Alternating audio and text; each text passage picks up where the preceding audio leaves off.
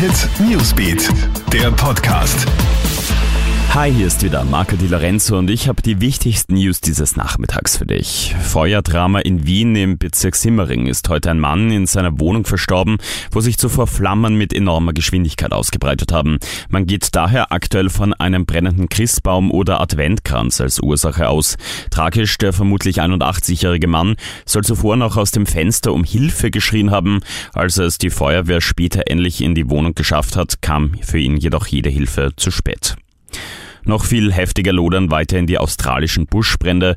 Für über 2500 Feuerwehrleute gab es deswegen auch gestern keine Weihnachtspause.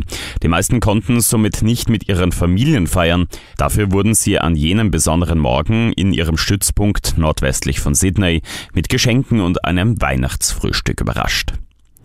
Da hat wohl jemand sehr ausgiebig Weihnachten gefeiert. In Leoben in der Steiermark ist gestern ein Mann mit 3,3 Promille Alkohol im Blut verhaftet worden. Der 24-Jährige hatte sich ein Taxi genommen, wollte dann später aber den Fahrpreis nicht bezahlen und hat zu randalieren begonnen. Markus Lamp von der steirischen Polizei. Also der 24-Jährige hat den Taxilenker attackiert, wollte diesen würgen. Die Polizisten haben ihn daraufhin dann mit Körperkraft zu Boden gebracht und ihn festgenommen. Äh, auch in der Folge dann widersetzte er sich jedoch der Amtshandlung, hat dabei dabei auch mit dem Knie gegen eine Polizistin getreten, sodass dem Mann letztendlich auch äh, neben den Handfesseln Fußfesseln dann äh, angelegt werden mussten.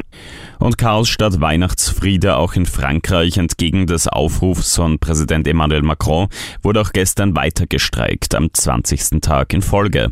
Die meisten Linien der Pariser Metro standen still, auch mehr als jeder zweite Fernzug fiel aus. Das hat die staatliche Bahngesellschaft bisher über 400 Millionen Euro gekostet. Die Gewerkschaften Gewerkschaften wehren sich dagegen, dass ihre Sonderpensionen gestrichen und das Antrittsalter angehoben werden soll. Das waren die wichtigsten News dieses Nachmittags für dich. Mehr Infos checkst du dir auch online auf kronehit.at oder stündlich im Kronehit Newsbeat.